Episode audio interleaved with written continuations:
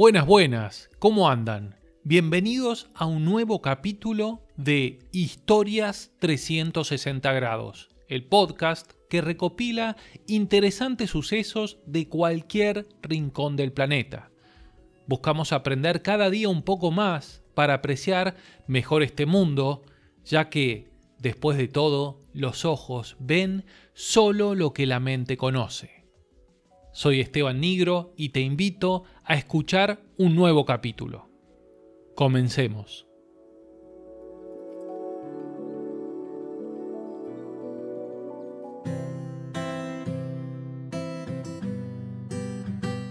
En el siglo XVIII, Portugal es ya un consagrado imperio ultramarino. El centro neurálgico de ese imperio es la ciudad de Lisboa, una de las metrópolis más ricas del mundo y en la que habitan 250.000 personas. Allí se encuentra el mayor puerto del Atlántico, famoso en la época por poseer un paisaje constante de no menos de mil embarcaciones. Lisboa es una ciudad muy religiosa, contando con 40 iglesias y 90 conventos, y el 1 de noviembre de 1755 no es una fecha más.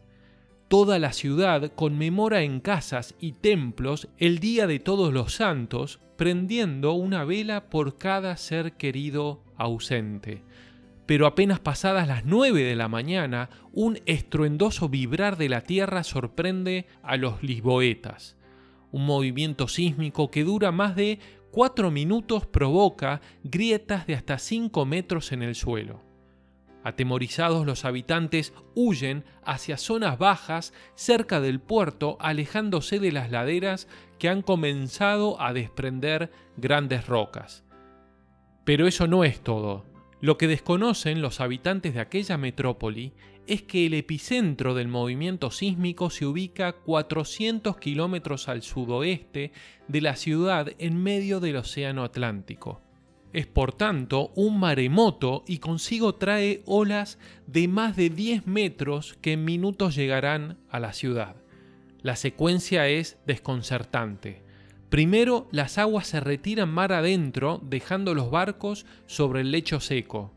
Muchos habitantes se acercan para pisar aquel espectáculo único, pero al llegar las olas del maremoto vuelve a subir el nivel de agua e invade con furia la ciudad.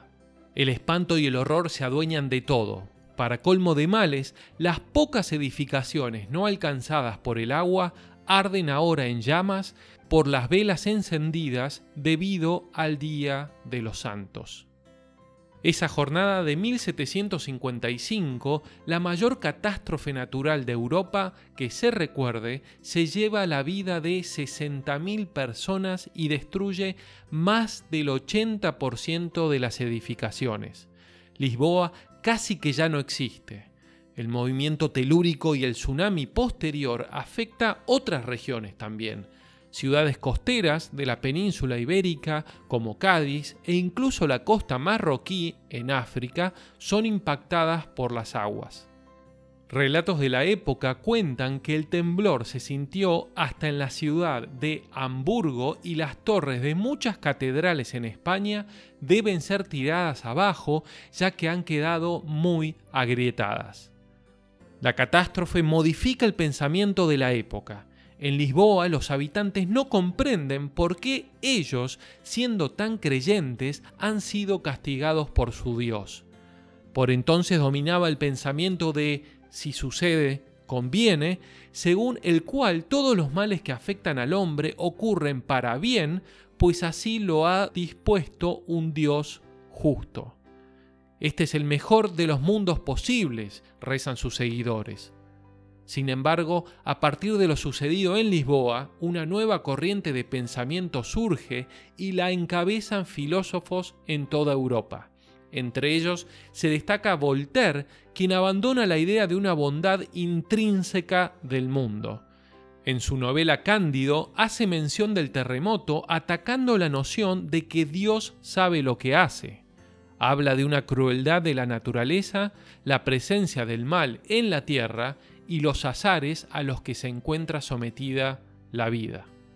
Pero volvamos a la ciudad de Lisboa. Bajo el lema Enterrar a los muertos y alimentar a los vivos, el marqués de Pombal contraría la costumbre de la doctrina católica al ordenar que los cadáveres sean recogidos lo antes posible y arrojados al mar para evitar la propagación de enfermedades. Lisboa renacerá entre las cenizas. Si querés conocer más historias como esta, podés seguirme en mi Instagram, historias 360 grados, o en mi página web parandolaoreja.wordpress.com.